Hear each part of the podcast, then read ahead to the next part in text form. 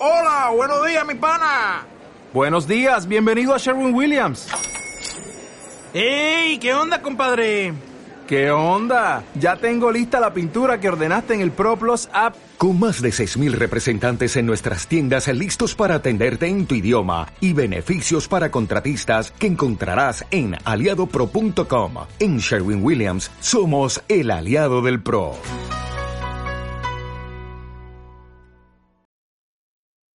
Por amor. Por mi madre. Por mi abuelo.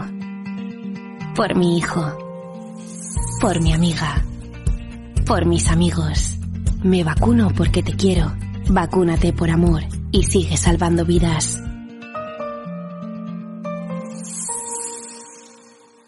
Junta de Andalucía. Perdone, ¿de qué medio es? EDATV. ¿De? EDATV. La portavoz de su partido en el Ayuntamiento de Madrid, Rita Maestre, asistió ayer a la festividad católica de la Almudena y pidió a la patrona alegría. ¿Qué opina de que ahora rece a la Virgen cuando en 2015 destrozó una capilla de la Universidad Complutense? Condena la violencia de los independentistas hacia la policía. Ustedes también llevan condenados a sus actos independentistas. ¿Por qué ese doble trato? Va a pedir perdón a las víctimas de las FARC, organización terrorista a la cual usted asesoró.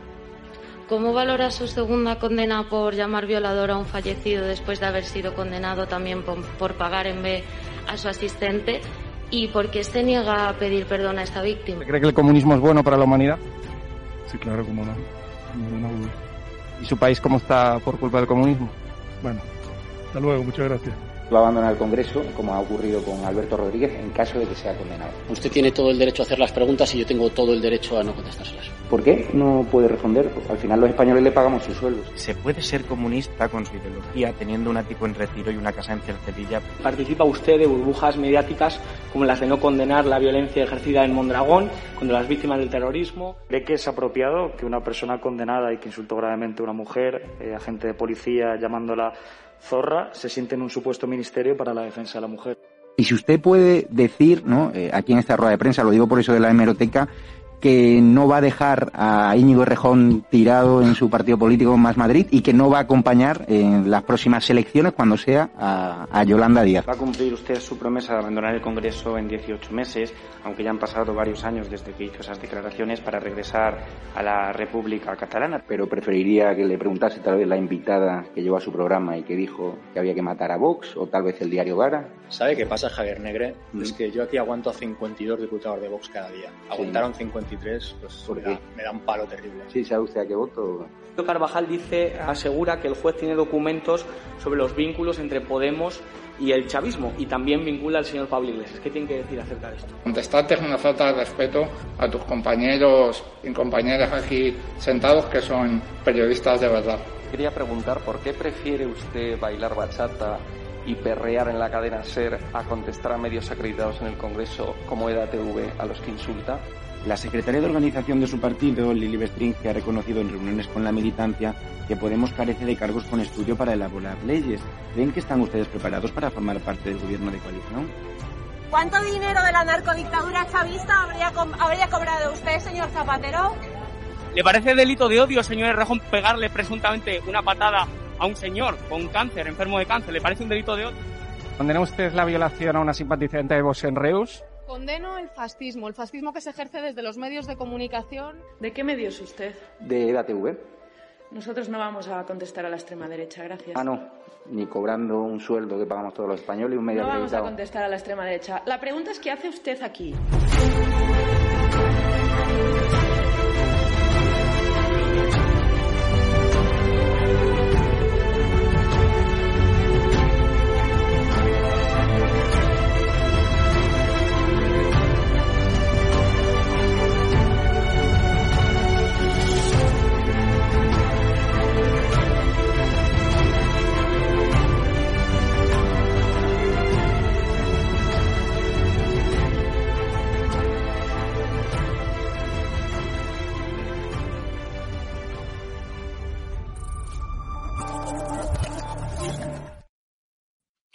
Muy buenas tardes, espectadores y amigos de EDA TV del termómetro. Son, eh, hoy nos hemos retrasado unos minutos, las 13 horas 09, las 12 y 9 minutos en la comunidad canaria.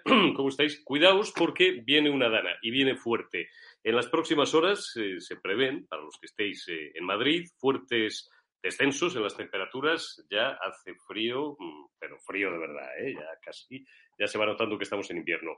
Y eh, hay nieve ya en algunos puntos de, la comunidad, hay nieve en muchas zonas ya de España, por supuesto, fuertes vientos también.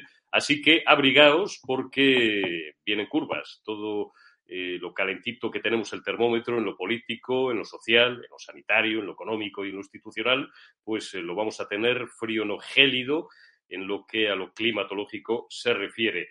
Calentito está el termómetro en cuanto a la política patria, porque hoy me apetecía, porque tengo un invitado muy especial al que quiero presentaros, todos lo conocéis, pero bueno, quiero presentaroslo en el termómetro, donde nunca teníamos, eh, habíamos tenido oportunidad eh, de hablar, eh, nos conocíamos, por supuesto, y teníamos referencia mutua el uno del otro, pero bueno, pues a través de, de, buenos amigos y de buenas amigas comunes, pues, pues hemos contactado, hemos charlado y hemos eh, llegado a la conclusión de que no es que pensemos igual y tengamos una arquitectura mental muy parecida, es que estamos absolutamente de acuerdo, casi todos. Nosotros, y bueno, por aquí ha circulado gente como Javier Venegas, libre pensador, gente que desde posiciones ideológicas, que desde luego son las que pertenecen a la línea editorial del canal, pero con sus matices, que no son idénticas, coinciden, coincidimos todos en lo mismo. No estamos en una auténtica democracia, no estamos más que en una partitocracia, en un régimen de partidos, en un régimen donde el poder es absolutamente vertical y no todas estas chorradas que nos cuentan ahora acerca de las necesidades de ejercer liderazgos horizontales y transversales. El que se mueve, como decía Alfonso Guerra, y esto no ha cambiado, en 38 años no sale en la foto. Las listas las hace no el presidente del partido, las hace el secretario general, y esto quien nos habla lo ha vivido con Paco Álvarez Cascos, con Dolores de Cospedal. Bueno, que os quiero eh, contar de los tiempos eh, que yo no conocí, por, por edad, lógicamente, de Alfonso Guerra y de Chiqui Venegas, pero sí de Cipriano Ciscar, sí, ¿quién se acuerda de un tal César Luena? Un tipo se llamaba César Luena, que fue el primer secretario general que tuvo el, el sátrapa de la Moncloa, el ínclito Pedro Sánchez, Adriana Lastra. Las listas las hacen los secretarios generales de los partidos. ¿Quién las hace ahora en Ciudadanos? Bueno, pues la dirección, la señora o señor, señorita, ¿no? Señora Inés Arrimadas, que está en pleno proceso de purga de lo único que queda en ese partido que merece la pena y que pues, pues los está barriendo a todos. Claro, luego se extrañará y luego va diciendo por ahí que el PP, eh, Egea y Pablo por un lado, Pablo Casado y eh, Isabel Díaz Ayuso y su gente por otro, le están haciendo una OPA hostil. Hombre, claro, se llevan a lo mejor de lo que tienen, a mi buen amigo, a mi gran amigo Sergio Bravezo, que viene por aquí todas las semanas, y, y se podían llevar también a otros muchos talentos eh, como, mira, por ejemplo, a quien voy a saludar hoy, a mi querida Pilar Castellanos, que hoy nos hace la merced de acompañarnos en esta primera parte del termómetro. Pilar, muy buenas, ¿cómo estás? Un placer acompañaros en, en este lunes lluvioso. Bueno, ahora hablaremos de tu experiencia política, Pilar. Tú has militado en Ciudadanos muchos años, has sido en listas, eh, concretamente en dos ocasiones por la provincia de Toledo, que era tu circunscripción eh, natural en aquel momento, como número dos, por detrás de nuestro buen amigo Juan Carlos Girauta, un monstruo, o sea, un monstruo. Yo soy acrítico completamente con Girauta y vamos, es que no, no, no, no, no es que no tolere, no, no quiero escuchar ninguna consideración que ponga en duda ni su capacidad política, ni su honradez, ni su valentía a la hora de expresar sin pelos en la lengua. Es uno de, uno de los muchos, de las muchas voces libres que hay, de todos los males que aquejan España. Como os digo, vamos a hablar de si son realmente democráticas las estructuras y las organizaciones políticas en España. ¿Por qué? Porque la Constitución dice que el funcionamiento y la estructura de los partidos políticos en España deben ser democráticos. Ayer charlaba un rato con Fran Carrillo mientras presentábamos, que es nuestro invitado, ya os lo, ya os lo he dicho, y le tendremos a partir de la 1 y 20, 1 y 25 aproximadamente, hasta el final del programa y nos contará qué está pasándole y qué están intentando hacer con él, la actual dirección de Ciudadanos. Venían también estas reflexiones a cuento y a, y a, la cabeza de Fran y a la mía, pues a raíz de este congreso que han celebrado los populares andaluces, este congreso de Granada, en el que ha aparecido por ahí un tipo sobre el que yo no tengo una mala opinión, de verdad. Es más, la tengo tirando a buena como estratega político.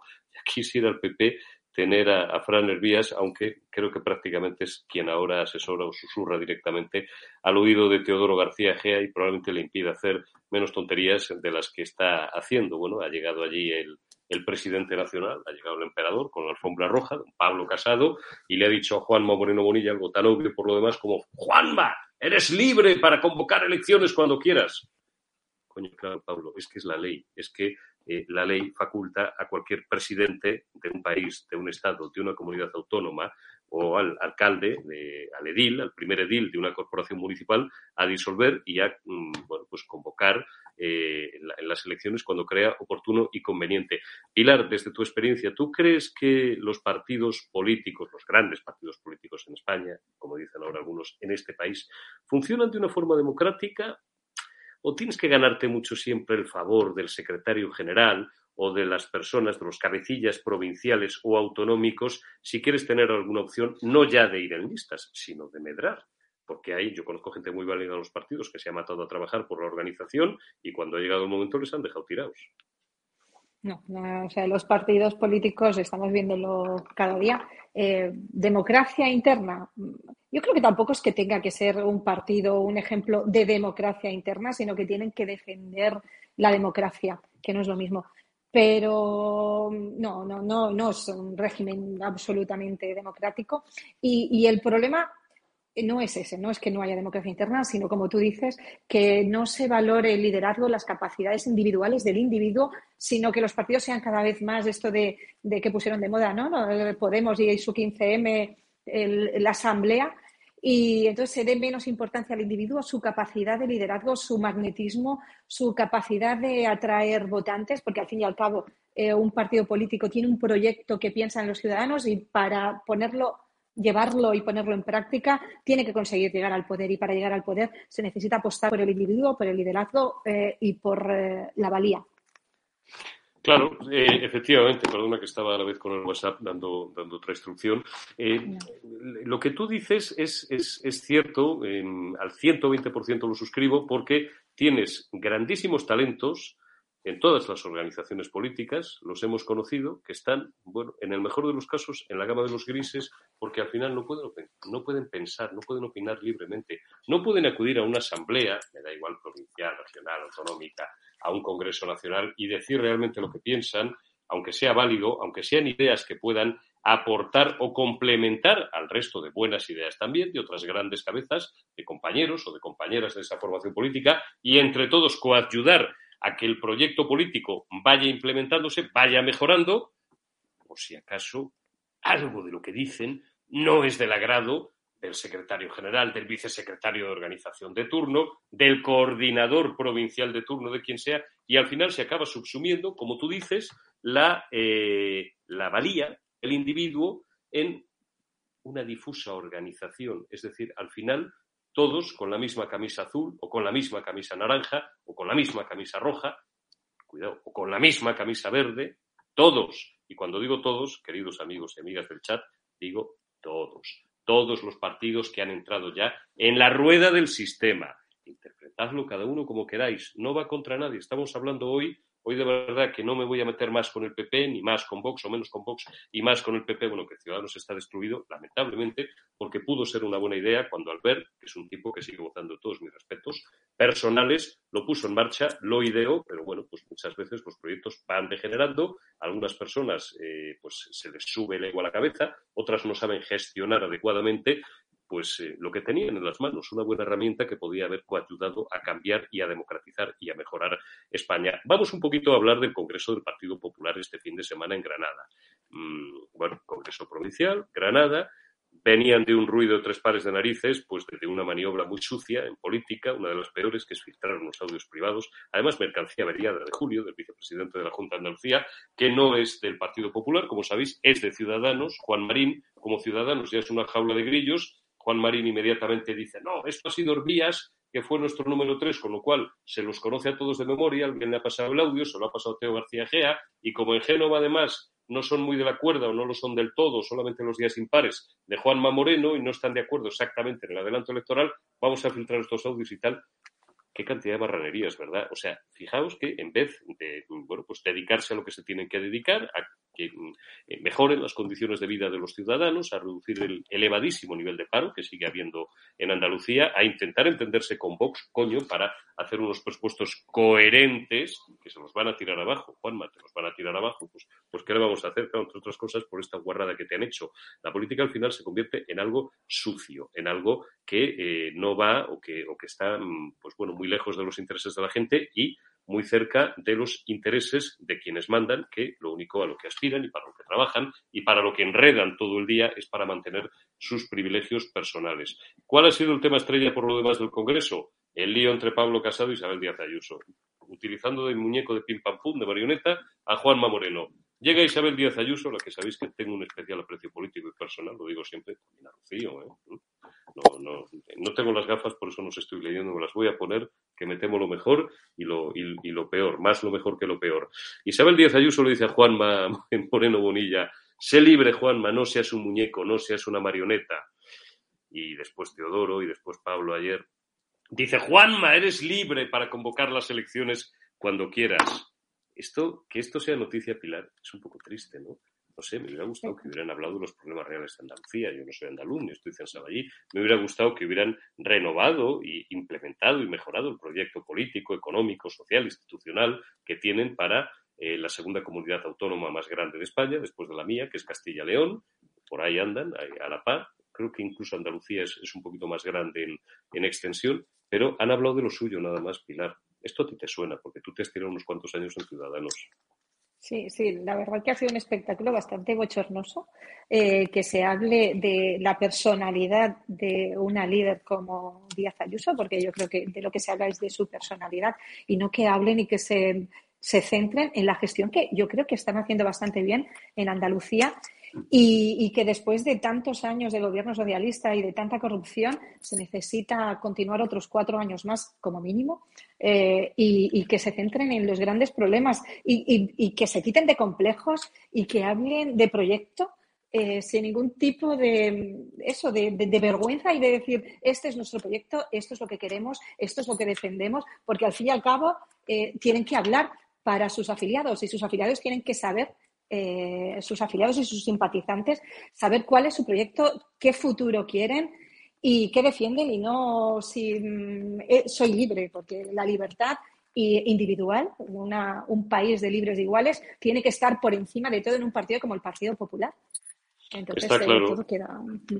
Está, está, absolutamente claro. Ponme cuando quieras la portada de la entrevista que le hizo ayer mi amiga Esther Jaén a, Isabel Díaz Ayuso en, The Objective, este nuevo medio que, bueno, pues eh, nos ofrece pues unas veces informaciones y entrevistas interesantísimas, otras a mí me deja un poco frío, un poco sorprendido, pero bueno.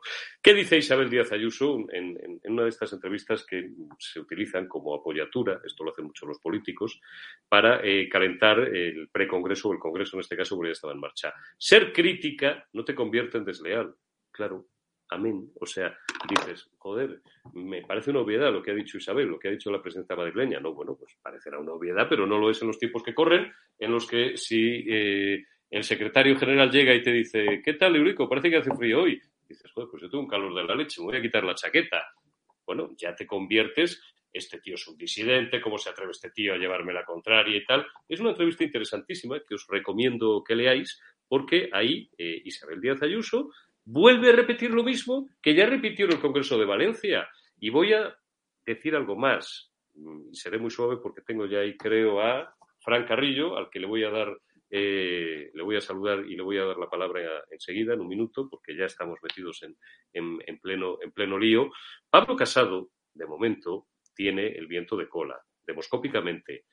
Eh, en, Galicia Feijó ha barrido, va por la cuarta mayoría absoluta. En Andalucía los resultados han sido tan extraordinarios como que por primera vez en 36 años pues eh, se ha conseguido desalojar a socialistas y comunistas del poder.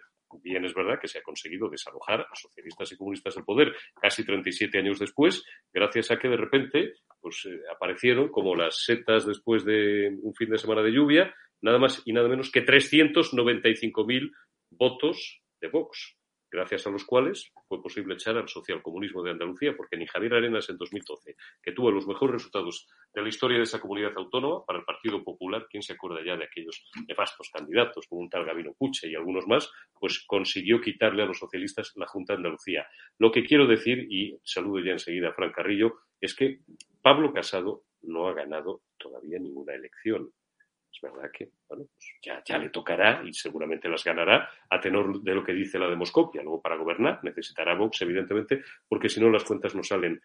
Pablo Casado haría mejor mm, en intentar gestionar, creo, creo, eh, de una forma más inteligente todo este proceso.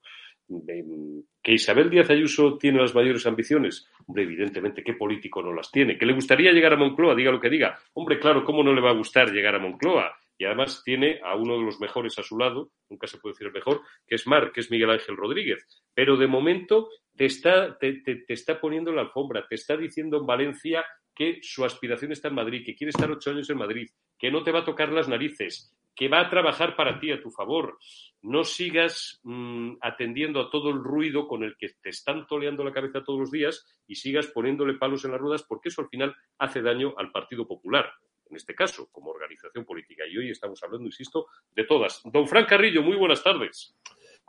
Hola, muy buenas tardes, Eurico. ¿Qué tal? bueno, eh, Fran, eh, luego hablamos un, poco, un poco de lo tuyo, luego hablamos de, tu libro, como decía el llorado Paco Umbral, pero así sin anestesia.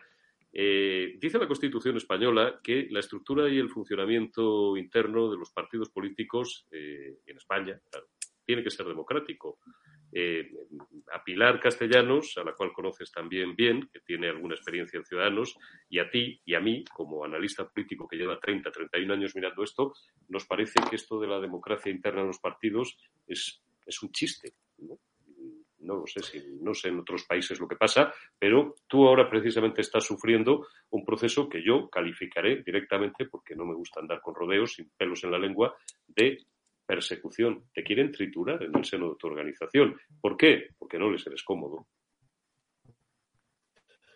No, es verdad que en el título preliminar, el artículo 6, habla del funcionamiento interno necesario de los partidos políticos. Eh, creo que eh, en su momento y, cuando se hable el melón de la reforma constitucional, al igual que la reforma del sistema electoral, es porque eh, obedece a, modificar o a transformar una estructura que en su momento respondía a una serie de necesidades que con el paso del tiempo y con otros contextos pues ya no responden de la misma forma. Y, y una de ellas pues puede ser, por ejemplo, esto, ¿no? por ejemplo, en Ciudadanos hemos pedido siempre eh, de otros partidos, no exclusivamente, pero, pero con mayor énfasis en los últimos tiempos, la reforma del sistema electoral para no em, privilegiar y, y, dar más poder a partidos que se dedican única y exclusivamente a eh, desorganizar el país y a vivir del chantaje y, de la corrupción eh, interna o externa. bueno, yo siempre he defendido que la política eh, debe ser el, instrumento de cambio para conformar una sociedad en la cual haya ciertos valores que sean absolutamente innegociables, ciertos principios intocables y que ni siquiera cambios de gobierno o, la subida al poder de partidos eh, nuevos puedan modificar eso. En otros países hay, hay conceptos, hay artículos, hay, hay principios, en algunos casos sin, ni siquiera sin que haya constitución, que no se negocian, que son, que son intocables. Hablo de la unidad nacional, hablo del respeto a los símbolos nacionales, hablo del respeto al Estado de Derecho y al imperio de la ley, cuestiones que en España se ponen en solfa constantemente. Bien porque eh, eh, hay una suerte de, de, partidos y de, y de, y de eh, sociología que sigue eh, bastante eh, reactiva a asumir esos valores como propios, o bien porque no se ha explicado correctamente desde la otra parte. En cualquier caso, hoy la, la crítica constructiva está penalizada, hoy se confunde ser crítico con ser desleal y no tiene por qué porque eh, una organización crece, una organización madura, una organización transforma y una organización acaba atrayendo el talento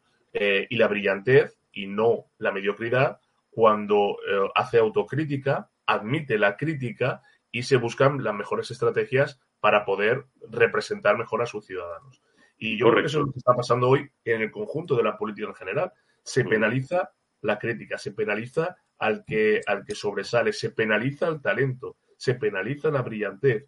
Y eso forma organizaciones políticas eh, pues bastante clausuradas, donde la censura, el veto, eh, está a la orden del día. Y acaba dirigiéndose pues, por personas eh, que a lo mejor no están capacitadas para ello. Entonces, bueno, ese encapsulamiento acaba perjudicando la propia democracia, ya no del partido político en sí, sino del conjunto de la nación. Pilar, te entretengo dos o tres minutos solo, de verdad, ya sabes que siempre, que siempre cumplo lo, eh, lo que te prometo. Em, lo que dice Fran Carrillo, se mata la brillantez, lo que veníamos tú y yo eh, comentando antes, y se mata la iniciativa y se matan las ideas. Tú eres un ejemplo entre cientos de personas brillantes, con talento, con cosas que aportar, que te imbricas en un proyecto político que, en tu caso, fue Ciudadanos, como podía haber sido el Partido Popular, como pudo haber sido el Partido Socialista. Es decir, estamos, como dice Fran, y como decía yo desde el principio hoy, estamos haciendo un examen, un juicio a todos los partidos políticos en España. ¿De qué forma te vas tú desengañando, Pilar, de Ciudadanos? ¿En qué forma te vas sintiendo cada vez más y más pequeña dentro de un proyecto que subsume a todos y cada uno de sus integrantes, y no solo a todos y cada uno, sino su talento, sus ideas, su iniciativa y, lo que es peor, su ilusión. está claro que cuando te embarcas en un proyecto político es porque piensas que tienes algo que decir y que tu voz se va a escuchar, que no va a ser, o sea, que esto no es una masa borreguera en que da igual eh, tus capacidades, tu liderazgo, eh, tus opiniones, sino que vas a pertenecer ahí al, al, al sí y sin cuestionar el, o sea, el proyecto de forma interna. Estamos hablando de, de, ser críticos internamente. Y, y eso, y entonces eh, lo que atrae ahora mismo a un partido político, yo creo que es que seas capaz de decir sí a todo, que no tengas criterio y que si lo tienes te lo callas. Entonces, eh, pues las, las personas con ambición, que en política se necesita ambición, las personas líderes, las personas eh, que tienen algo que decir, pues se van a apartar cada vez más de, algo tan bonito como es pertenecer a un partido político que persigue defender eh, un proyecto para mejorar la vida de los ciudadanos. Yo cuando me desengañé, a ver, yo desengañarme, no sé si, eh, si te diría desengañarme porque fue decepcionarme, sí. Me decepcioné poco a poco eh, viendo que solamente se aplaude a, al que es eh, elegido para que le aplaudan, no por sus ideas, sino por, eh, por otras cosas que sabemos ¿no? a nivel interno, sino que no, ¿cómo decirte? Es que tampoco quiero ser eh, dura con mis compañeros que siguen luchando por este proyecto en el que creen, pero cuando... Por cobardía quizás, Pilar, hay mucha cobardía en las organizaciones, la masa es lo más cobarde que hay la masa, eh, todos sabemos cómo se manipula una asamblea, desde que estábamos en, en la universidad, pones a cinco tíos eh, formando una cruz de San Andrés, que empieza uno por ahí un comentario, otro por ahí un grito, otro por ahí un silbido, tal, no sé qué, eh, o, para reventar una asamblea, o al revés, para generar una clave de apoyo al líder, aunque sea el tío más tonto de la organización, pero nos hemos reunido cuatro, que esto también es muy, bueno, esto ya es para, para, para la segunda temporada de esta serie, ¿no? Que somos los que mandamos y decidimos que este o esta, este va a ser la, la carita del cartel y tal, porque le podemos manejar. Y entonces mm, vamos conformando y vamos manipulando a las organizaciones o las agrupaciones locales, comarcales y tal, para que cada vez que salga eh, aparte de es la más guapa, eres el más guapo, eres el más listo, eres el mejor, qué, qué, buena idea has tenido, aunque todos sabemos que ha sido nuestra, qué buena idea es, y coño, y eres tan tonto que además te crees que al final ha sido tuya, y se crea ese, como decía ahora un amigo en el chat, ese juliganismo. Y tú mm, cada vez te vas sintiendo Pilar, y, ya te dejo porque me había comprometido contigo hasta, hasta y media, y, me, y me, quedo ya un ratito más con, con Fran Carrillo, tú te vas sintiendo cada vez más pequeña y dices, ¿qué hago yo aquí? Pero si es que yo ya no reconozco este proyecto, si además yo que me he dejado la piel por los pueblos, coño, dando mítines delante de cinco, de diez personas, ya no te digo en Cataluña, cuando los apedreaban, os apedreaban en Cataluña, en tu Cataluña, y tú has tenido que salir corriendo de muchos mítines y escoltada de la policía, como, como apedrean ahora Vox y tal, y dices, y esto se ha convertido pues, pues como en la dirección general de una multinacional, en la que si no dices sí señor, o esas tres palabras, que son las que te dicen los, los eh, headhunters más cachondos, que necesitas saber para durar en cualquier organización, esas tres frases. Muy bien dicho, jefe, eh, eso no lo he hecho yo y eso ya estaba así cuando llegué. Si te sales de ahí, estás muerta. Y entonces, claro, dices, bueno, pues o me subsumo aquí como militante de base o directamente cojo la puerta y me voy, ¿no?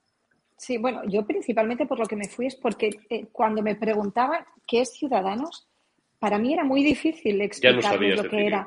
Eh, yo sabía a qué proyecto, qué proyecto me había ilusionado y qué me había llevado a, afiliarme a Ciudadanos y, a dejar horas de mi vida y, y de estar con mi familia. Yo sabía eso, pero no sabía qué era el Ciudadanos de ahora, qué, hacia dónde quería ir. O sea, veía un Ciudadanos muy acomplejado que, mm, que no, o sea, si yo no lo sabía, lo que, ¿cómo iba a convencer a nadie para que apoyara este proyecto si ni siquiera yo sabía hacia dónde iba?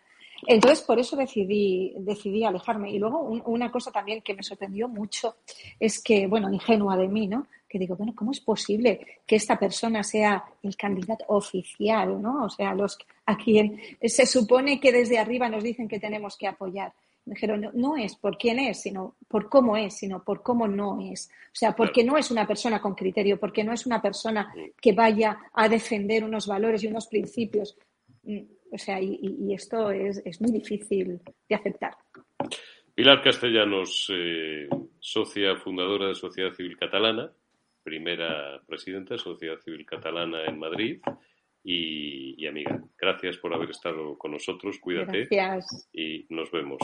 Fran Carrillo, eh, dime exactamente, que me lo comentabas ayer y me parece una frase brillante y que necesita poca explicación porque es muy definitoria, pero un concepto que tú has acuñado para lo que estamos hablando, para la estructura y el funcionamiento interno de los partidos políticos, que es el liberalismo estalinista. ¿Qué es eso? Sí, o, liberalismo soviético. O liberalismo soviético, perdón, era liberalismo soviético. No, me, vale, me vale, me vale la, literalidad de lo que hablamos ayer de cuando me contabas, liberalismo soviético, ¿cierto? Eh, pero me vale, me vale, me vale stalinista porque, eh, al igual que de Stalin, te borran de la foto en el momento en el que, en el que no, no predicas eh, la palabra de, del Mesías, ¿no? vamos a ver, el liberalismo soviético es esa ciencia política actual en el cual uno presume de liberal de puertas para afuera, pero practica eh, el estalinismo soviético de puertas hacia adentro, en el cual pues eh, no se permite la crítica, en la cual se hurta al afiliado y al militante su derecho a escuchar otras voces y otras opiniones dentro del partido, otros proyectos, otras visiones alternativas, otra forma de pensar, en la cual eh, si tú tienes un foco que sobrepasa o excede a la, de la figura máxima del partido o una de las figuras máximas o uno de los dirigentes del partido, e inmediatamente en vez de aprovechar eso en beneficio de la formación o en beneficio de las siglas, lo que hacen es apartarte y, quitarte eh, esa representación, pues eh, uno entiende que no puede presumir de lo que no es. Y, en mi caso, que yo soy liberal por convicción, no porque el sueldo ni el escaño me obliga a serlo a decirlo, pues no admite ciertas prácticas. Eh, y yo soy una persona que está en política porque ha venido a denunciar y a combatir a los que se aprovechan de la política, a los que no creen en el noble arte del servicio público para ayudar a los demás, a los corruptos que se forran, a los que chantajean y destrozan el país, a los vividores de lo ajeno que han venido a, a, presumir de cambiar la vida de la gente y es la gente la que ha cambiado su vida a mejor, y a todos aquellos sinvergüenzas que durante muchos años han dicho que en España hay que pensar de una determinada manera, pero lo que están haciendo es repartirse el Estado, es decir, repartirse el país.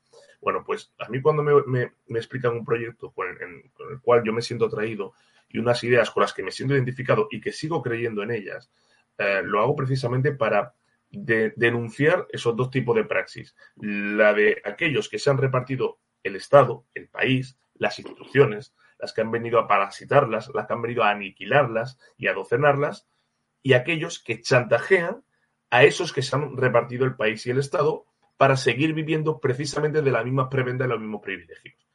Y, cuando uno deja su cómoda vida en el sector privado, cuando digo cómoda, entenderme, no es que uno no trabajara, sino eh, al contrario, trabajaba mucho, sino que no, tenía... Lo, que quieres decir es que las- tienes claro, una forma de ganarte la vida en el sector privado y no necesitas la política para vivir. Claro, no, ni- Cosa ni- que no. Tú eres eh, un consultor eh, político y además de primerísima división. Yo soy un periodista que también ejerzo como consultor. Eh, hay, cono- conocemos grandísimos eh, gente que se gana la vida muy bien, como en, en el mundo de- del derecho, en el mundo de la arquitectura, excelentes economistas que no necesitarían estar en la política para vivir, pero que incluso en muchos casos pierden dinero viniendo a la política. Sí, pero porque, es. como tú dices, creen que hay un proyecto ilusionante para España y en un momento dado de sus vidas, personales y profesionales, les apetece volcarse y dedicar ese tiempo a sus conciudadanos y a su país. Así es.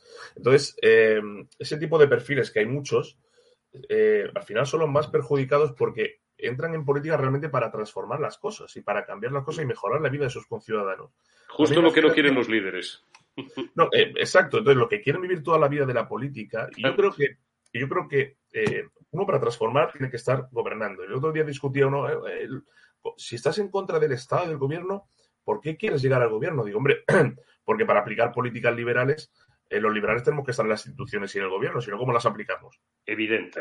Eh, eh, es de cajón. Es decir, una cosa es que yo quiero un Estado mínimo, fuerte, en el que se respete la igualdad de los ciudadanos ante la ley, el Estado de Derecho eh, y los principios y preceptos constitucionales, y otra cosa es que quiera que el Estado invada la vida del ciudadano y no le permita respirar, ¿no? Y, y- y no fomente la iniciativa individual, la iniciativa privada, el, el- el mundo empresarial, el emprendedor, es decir, que el Estado moleste, cuando digo el Estado, Estado barra gobierno barra partido, moleste lo menos posible al individuo.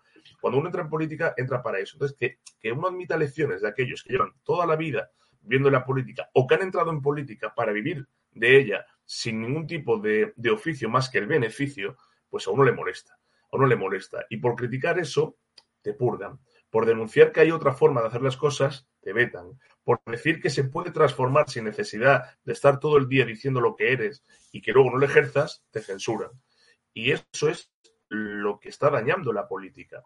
Eh, lo, lo vemos en todas las formaciones eh, y eso acaba haciendo que ese talento que viene a la política a, a mejorar las cosas y que no necesita llevárselo calentito como muchos, acaben desilusionados, acaben decepcionados y vuelvan al sector privado que no se puede cambiar el sistema. Bien, pues yo no me resigno a eso. Y, y yo lo estoy sufriendo eh, de hace un año y medio, dos años, desde que beligerantemente me puse a, a todo lo que tenga que ver con el gobierno de España y el señor Sánchez, que me parece, eh, el- digamos, el gobierno más tóxico, autoritario eh, y autócrata que ha tenido la democracia española. Yo dije el otro día en un artículo que Sánchez tiene un mérito, y es haber convertido a Zapatero en el segundo peor presidente de la democracia española. Eh, claro. Eso es un mérito de Sánchez. Eh, porque ya le ha quitado ese, ese puesto, ¿no? Entonces, yo cuando me opongo a ese tipo de hacer políticas, a esa forma, digo, con Sánchez no hay, que, no hay que pactar nada, no hay que hablar nada, no hay que acordar nada, solo hay que activar el reloj del tic-tac para ver cuánto tiempo le queda en el gobierno y quitarlo.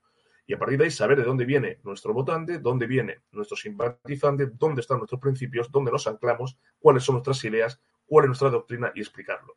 Y la libertad, la defensa de los principios liberales, eh, no es lo que dice la izquierda que es, que ese es nuestro error, intentar justificarnos y explicarnos a partir de lo que dice la izquierda. Es lo que dice la teoría política de lo que es el liberalismo, lo que ha dicho la historia de lo que en este país ha sido también el liberalismo, sobre todo en el siglo XIX, y ahora, al albur de este siglo XXI, cómo puede el liberalismo, la política liberal es transformar España y transformar el mundo, que es la única forma de mejorarlo. Y frente a eso que tenemos, el socialismo de toda la vida, sea más intervencionista o más sangriento y sanguinario, el populismo de nuevo cuño que invade la vida del individuo y frente a eso, ¿qué hay? Merma de libertad individual, merma de libertad privada. Eso tenemos que saber explicarlo. Y cuando alguien lo explica y a la gente le gusta y lo que hacen es cortarle la cabeza, pues hombre, eh, uno no se siente muy cómodo en eso. Eh, y bueno, yo particularmente lo único que pido es, eh, en este caso, en, en Andalucía, donde yo ahora soy representante público, que, que no me hurten eh, mi, mi derecho a, a presentar una visión alternativa de lo que son las ideas liberales. Que al afiliado y al militante no se le quite ese derecho de escuchar a un compañero, a un representante, que al talento no se le dice ven con palabras, se le dice ven con hechos y que se le retiene también con hechos. Y lo que hay que hacer es darle espacio. Y al final, pues eh, eso acaba transformando también la conciencia de los que te están escuchando. Eso es lo que tenemos que, intentar eh, combatir, porque estamos efectivamente en una guerra cultural mundial, en los cuales hay dos tipos de modelos ahora. Los modelos iliberales, que se quieren cargar la libertad de las personas, y los modelos liberales, que lo que quieren es profundizar en los derechos y las libertades individuales. Bueno, en eso estamos. Tú sientes claramente, Fran, que te están queriendo, que te están tratando de poner el bozal desde hace un año año y medio en, Andalucía. ¿Quién te, está, ¿Quién te está taponando? ¿Quién te está tratando de constreñir tu libertad? Bueno, volvemos a la reflexión de antes. Yo creo que hay personas que confunden la eh, crítica eh, constructiva o la crítica leal con la deslealtad. Yo prefiero en una organización que haya críticos leales que palmeros a críticos, porque al final lo que triunfa en una organización es el silencio de los que trabajan y no el ruido de los que se hacen callos dando palmas. Y hoy tenemos, uh, hoy ahí parece que triunfa en política aquellos que se hacen callos en las manos dando palmas y no aquellos que trabajan en silencio y que aportan eh, su visión, pero también su crítica cuando creen que las cosas no se están haciendo bien. Yo me manifesté en contra de la moción de Murcia hasta que dije un día en el Parlamento andaluz esa célebre frase que se ha hecho viral de estoy hasta los cojones, poniendo en mi boca las palabras de Stanislao Figueras, el presidente de la Primera República, eh, hasta los cojones de todos nosotros, grandioso. Que cuando le fueron a buscar Castelar y Pi Margar a su casa, ya había cogido la maleta y estaba en un tren a París. Correcto. Y lo que dije es, mire, eh, es que eh, no puede ser que en, una pandemia en la cual está la nación encerrada, nosotros estemos eh, negociando gobiernos a espaldas de los, de los propios ciudadanos. Bueno, a mí eso me indignó, me cabreó, lo manifesté internamente y lo manifesté públicamente porque creo que así no estábamos representando a la ciudadanía como merecía. Creo que eh, no hay que confundir la transparencia en política con que esto sea un gran hermano constante y se sepa todo a todas horas, incluso de la vida privada de los, de los políticos, cosa que yo rechazo y, estoy en, absoluto desacuerdo. Una cosa es que haya eh, crítica y que se escuche a las bases, a los militares, y otra cosa es que esto sea eh, una estructura asamblearia al modo de Podemos, que al, final vemos que es la forma más autoritaria de poder, pero otra es que se niegue que haya otras visiones y otras alternativas.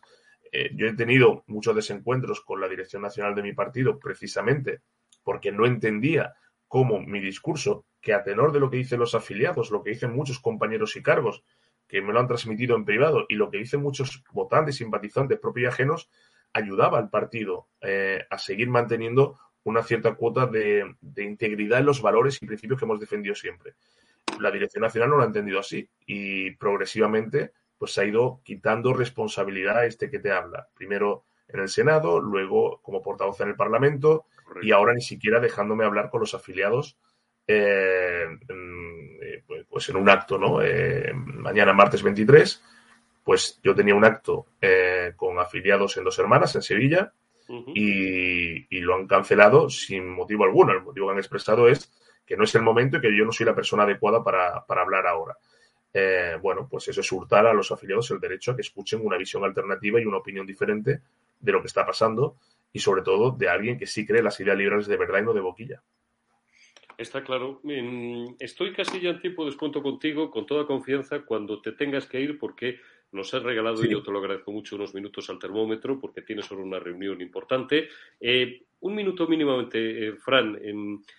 ya que te tengo, yo llevo 25 años eh, peleándome mm, o haciendo caballo de batalla de la maldita ley electoral que tenemos. Sería, podríamos estar aquí toda la tarde tú y yo hablando de la ley electoral, pero ¿para cuándo vamos a tener un sistema electoral, Fran, en el que el voto de todos los españoles valga lo mismo? Por ejemplo, podríamos discutir también acerca de la elección, como me dice un, amigo en Twitter, del presidente del gobierno de segundo grado, que no es elegido directamente por los ciudadanos, no es el sistema que tenemos, pero se podría plantear, sino por los 350 eh, diputados que mm, pueden elegir incluso a alguien que no es, que no es diputado, ¿no? Pueden eh, ponerse de acuerdo 220 y decir que Fran Carrillo, que no es diputado en ese momento, pero es un tío cojonudo, y eh, votarle todos como presidente del Gobierno de España. Pero, sobre todo, que el voto de todos los españoles valga lo mismo, por favor, en mi humilde opinión, ¿eh? pero bueno, hay, hay muchísimas fórmulas.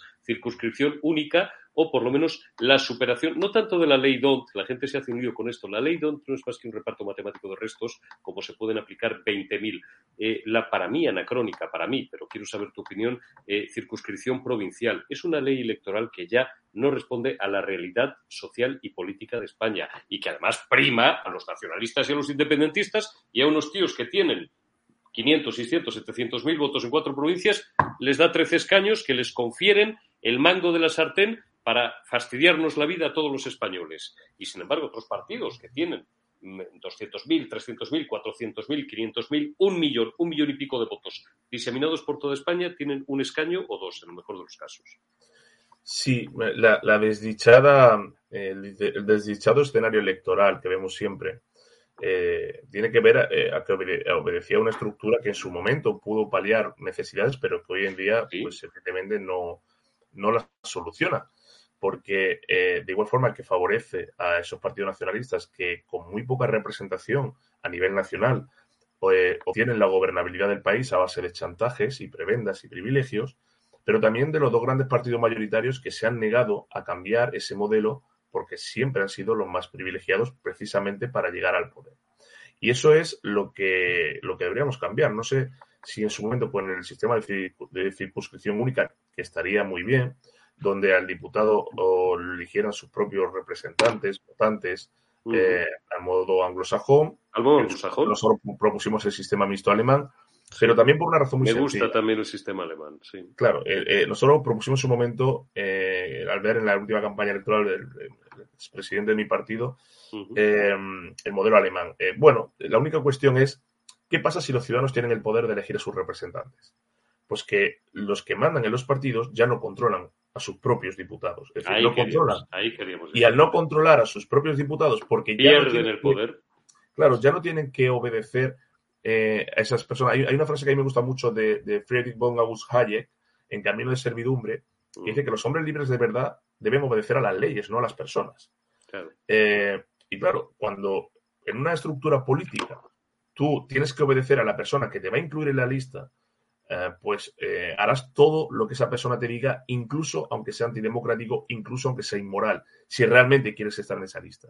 Cuando tú te debes a los ciudadanos, cuando tú te debes a tus representados, los que realmente te pagan el sueldo, y ya no te controlan desde una estructura jerárquica, primero, eso es mucho más democrático, es mucho más saludable, es mucho más sano, y evidencia que tú al final acabas trabajando en una política para tu territorio y tu circunscripción. Porque lo que estamos viendo hoy con la España vaciada, que es el nuevo fenómeno que ha llegado ahora, es el peaje que la nación está pagando por la mala praxis del bipartidismo. Si el bipartidismo lo hubiera hecho bien, la España vaciada no tendría ni siquiera sentido. ¿Pero por qué está surgiendo? Porque se ha visto que, que eh, en función de dónde nazcas, en función de dónde vivas y en función del partido que tenga representación, tú tienes más privilegios en tu territorio porque te llegarán más inversiones, más cariño eh, del gobierno, del Estado, etcétera. Y eso acaba haciendo una España de dos, tres o cuatro velocidades, una España desigual, en la que muchos ciudadanos se han cansado y dicen, basta. Yo soy tan español viviendo en Extremadura, en Castilla-La Mancha, en Castilla y León o en Andalucía, que el que vive en Navarra, en País Vasco o en Cataluña. Eso es lo que está provocando. Y eso no han sido los nacionalistas que saben perfectamente que tienen que jugar ese papel. Eso ha sido el bipartidismo, que lo ha permitido durante muchos años. Y es el bipartidismo el que puede cambiar esas reglas de juego, porque tienen entre los dos la mayoría en el Congreso para poder hacerlo. No han querido y se les ha pedido de muchas formaciones. Y en la verdad, la primera formación que lo pidió durante mucho tiempo fue Izquierda Unida. Luego lo pidió UPyD y luego lo pidió Ciudadanos. Y después Ciudadanos. Claro. Y eso no va a cambiar porque perderían el control de aquellos que confunden sumisión con crítica leal, que confunden al palmero acrítico que solo sabe eh, eh, generarse callos en las manos con aquel que sabe decir esto es correcto, esto nos va bien, pero yo tengo otra visión o creo que esto se puede mejorar. Y eso es lo que está empobreciendo la democracia y hace que los populismos surjan porque la gente se cansa de ver a los mismos haciendo lo mismo. Está claro. Ha sido, es un placer hablar contigo porque, bueno, primero porque es que yo estoy de acuerdo al- en el 110%, de, llevo muchos años siguiendo a Fran Carrillo y estoy de acuerdo al 110% en todo, o al 150% en todo lo que dice, porque además lo explica de una forma absolutamente clara, didáctica, pero absolutamente precisa y con una fidelidad a los conceptos que es muy difícil de encontrar en la política española. Claro, se nota que Fran es un tipo que es un profesional de esto y que además no necesita en absoluto la política, como muchas otras eh, excepcionales individualidades que también conocemos en el panorama político español y repartidos a ambos lados del, del espectro ideológico, pero que, insisto, al no necesitar la política para vivir, tiene por un lado esa brillantez profesional que le da precisamente su expertise en comunicación y en estrategia política y, en segundo término, la libertad de poder expresar lo que piensa de forma educada, de forma democrática y sin pelos en la lengua, algo que no toleran los actuales dirigentes, me atrevería a decir que de la práctica totalidad de los partidos del espectro político español. Fran, un lujo el haberte tenido, esta es tu casa, cuando quieras volver, ya sabes dónde estamos, amigo. Un abrazo y, como decían en aquella serie de nuestros tiempos, Canción Triste de Hit Street, ten cuidado ahí fuera. Muchas gracias, Eurico. Un placer haber hablado contigo. Un saludo a todos tus televidentes y, como siempre, encantado de, participar con vosotros y, y que os vaya bien y tengáis buena semana. Un abrazo a todos. Muchas gracias. Hasta la próxima, Fran. Un abrazo y gracias. Nada, un minuto porque se nos ha ido el tiempo. Qué gran tipo es Fran Carrillo, de verdad. Ojalá estuvieran los partidos políticos llenos de gente como Fran Carrillo, insisto, con esa claridad de ideas, con esa brillantez, con ese conocimiento. Claro, es que Fran es un tío muy preparado. Es que comparar a Fran Carrillo no quiero, no, no, no quiero en fin, quiero terminar en alto el programa. No se me vienen a la cabeza los nombres de tres o cuatro, ni siquiera diputados de otros partidos, o tal, de tres o cuatro ministros y ministras. Y claro, pues es que, es que no, hay, no hay color. Es, es como comparar a Cristiano Ronaldo o, a Messi pues con, pues con un jugador, el hombre, de, de, de, de tercera regional, ¿no? Pero lamentablemente a los de tercera regional es a los que tenemos en el poder y en las estructuras orgánicas al máximo nivel de los partidos políticos o en las secretarías de Estado o en las carteras, en los ministerios del Gobierno de España y gentes como Fran Carrillo, pues bueno, pues lo único que no les van a poder quitar ni coartar nunca es su libertad, porque como mucho, como mucho, le pueden echar del partido. Para él será una decepción, porque tú te metes en un proyecto político, como bien ha explicado, por la ilusión de hacer algo por tu país. Siempre recuerdo, y creo que os lo he contado una o dos veces solamente en este termómetro, desde que llevo con vosotros desde el pasado mes de, julio, de junio, uno de mis grandes referentes, uno de mis maestros en política era Alejo Vidal Cuadras, que si de algo era enemigo, era del, del relativismo, ¿no? de la teoría de Mariano Rajoy, la teoría Arriola, esto de sacar el dedo todas las mañanas, ver por dónde venía el viento y decir, uh, hoy hay que ir por aquí, uh, hoy hay que ir por otro lado.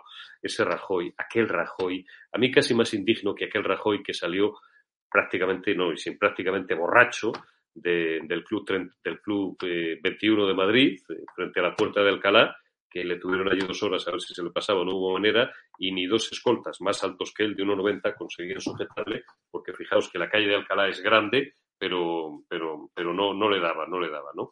No le daba. Eh, más bochornoso que ese momento para mí fue el momento de Rajoy en aquel congreso en el que dice fuera los liberales y fuera los conservadores del Partido Popular, fuera las ideologías. Coño, ¿y entonces tú qué presides? Un, el corte inglés, perdón, quiero decir, o, o Mercadona, o Amazon, o, o, o Apple, no sé, una, una, una gran multinacional que, que, tú presides una organización a la que aspiras, y ahí entro en tronco con la idea de Alejo, a sumar al mayor número de españoles porque estás presentando un proyecto para España, no un proyecto que, en función de cómo vaya el día, de cómo vaya la actualidad, del último tuit, de la última tendencia sociológica que te han pasado porque se ha puesto de moda llevar calcetines de lunares, por, no ponerme duro y hablar de cosas mucho peores, vas modulando ese proyecto para caerle más simpático a la gente. No, tú tienes un proyecto de país, tienes un proyecto de nación, de nación, no de Estado. El Estado es otra cosa. El Estado es la estructura eh, administrativa y organizativa con la cual se articula la vida de los ciudadanos y se les pagan las pensiones y se gobierna su sanidad y se estructura un sistema educativo, etcétera, etcétera. De nación. Tienes un proyecto de nación. Tenemos la suerte, España, de ser la nación más antigua de Europa, casi seis siglos de historia de cómo debe de ser España en el futuro partiendo y viniendo de donde venimos. Siempre os recuerdo que Los pueblos, las naciones que olvidan su historia están lamentablemente condenados a repetirla y a volverse a dejar los dientes contra el asfalto porque normalmente cometen además, que la repiten, cometen los mismos errores. Lo sometes a la consideración popular y después la gente vota tu proyecto de país o no lo vota. Si lo vota, pues eres presidente del gobierno, mira qué bien, tienes un montón de diputados y tienes una mayoría parlamentaria que te permite poner en práctica ese proyecto de país articulado en, en mil patas que tú le has vendido, en el mejor sentido de la palabra, a tus conciudadanos un modelo educativo, un modelo sanitario, un modelo donde los padres puedan educar libremente a sus hijos, un modelo donde la fiscalidad sea la mínima y sea justa y sea equitativa y sea proporcional, un modelo donde todos seamos libres, un modelo donde todos los ciudadanos vivamos donde vivamos, hayamos nacido donde hayamos nacido, seamos iguales ante la ley, un modelo en el que, en fin, se respete el Estado de Derecho, que no es la democracia, hay mucho idiota y mucho iletrado que esto no lo tiene claro, la democracia no es llegar cada cuatro, cada dos años a una urna de cristal o, de, o de plástico y depositar un voto. La democracia, el Estado de Derecho es el respeto a la ley cosa que no ocurre en muchos territorios de España, en el País Vasco tradicionalmente, y en Cataluña tuvo su cenit el 1 de octubre de 2017, cuando un grupo de delincuentes, de facinerosos y de filoterroristas dieron un golpe de Estado y atentaron contra la unidad de la nación española ante la idiocia y la ineptitud, por no ser más duro, del gobierno de España en aquel momento presidido por el señor Mariano Rajoy Brey y vicepresidido, que era la que mandaba, por la señora Soraya Sáenz de Santa María ahí tocamos fondo. Bueno, pues Alejo Vidal Cuadras decía esto y decía, tienes que tener un proyecto de país. Lo acaba de decir Fran Carrillo. Que la gente te vota, estupendo. Que te vota pero no tanto como a otro. Te quedas en la oposición y trabajas desde la oposición para intentar llegar algún día a ser tú quien gobiernes y mientras tanto vigilar y fiscalizar al gobierno que no te votan o, te, o consideran residuales tus ideas, oye, pues te vas a tu casa y te sigues dedicando a tu profesión, triste, porque a lo mejor pues el modelo que tú le has propuesto a la gente no es compartido, pero bueno, pues tú has sido honrado y coherente con tus ideas. Una de las cosas más importantes, básicas, que se debe de pedir a un ser humano, a un hombre, a una mujer, es, parte de ser honrado, de ser bueno, pues de ser humano, de ser solidario, es que la palabra solidaridad no me gusta, de, de, ayudar a, quienes le rodean, eh, de, procurar ser un buen ciudadano, una buena persona, eh, que con su trabajo, su iniciativa, eh, ayude a mejorar la vida de su familia, la vida de su país, la vida en general de la sociedad, la sociedad es el conjunto de todos, es la coherencia es una de las cosas más importantes que se le puede pedir a un hombre o a una mujer. Alguien que no es coherente no es leal. Alguien que no es leal no es fiel. Alguien que no es fiel, que no respeta su palabra, que es lo peor que le puede ocurrir a alguien, el traicionar su propia palabra es tanto como no ya no respetar a los demás, sino no respetarse a sí mismo, está absolutamente incapacitado, no ya para eh, conducir o liderar la vida de la gente, para gobernar su propia vida. Gracias por haberme acompañado. Os dejo con el informativo. Hoy no está Cancho, hoy lo hace Rodrigo Villar. Y eh, mañana será martes 23, más noticias y estaremos aquí para contaroslas. Cuidaos mucho. Por amor. Por mi madre. Por mi abuelo. Por mi hijo. Por mi amiga. Por mis amigos. Me vacuno porque te quiero. Vacúnate por amor y sigue salvando vidas.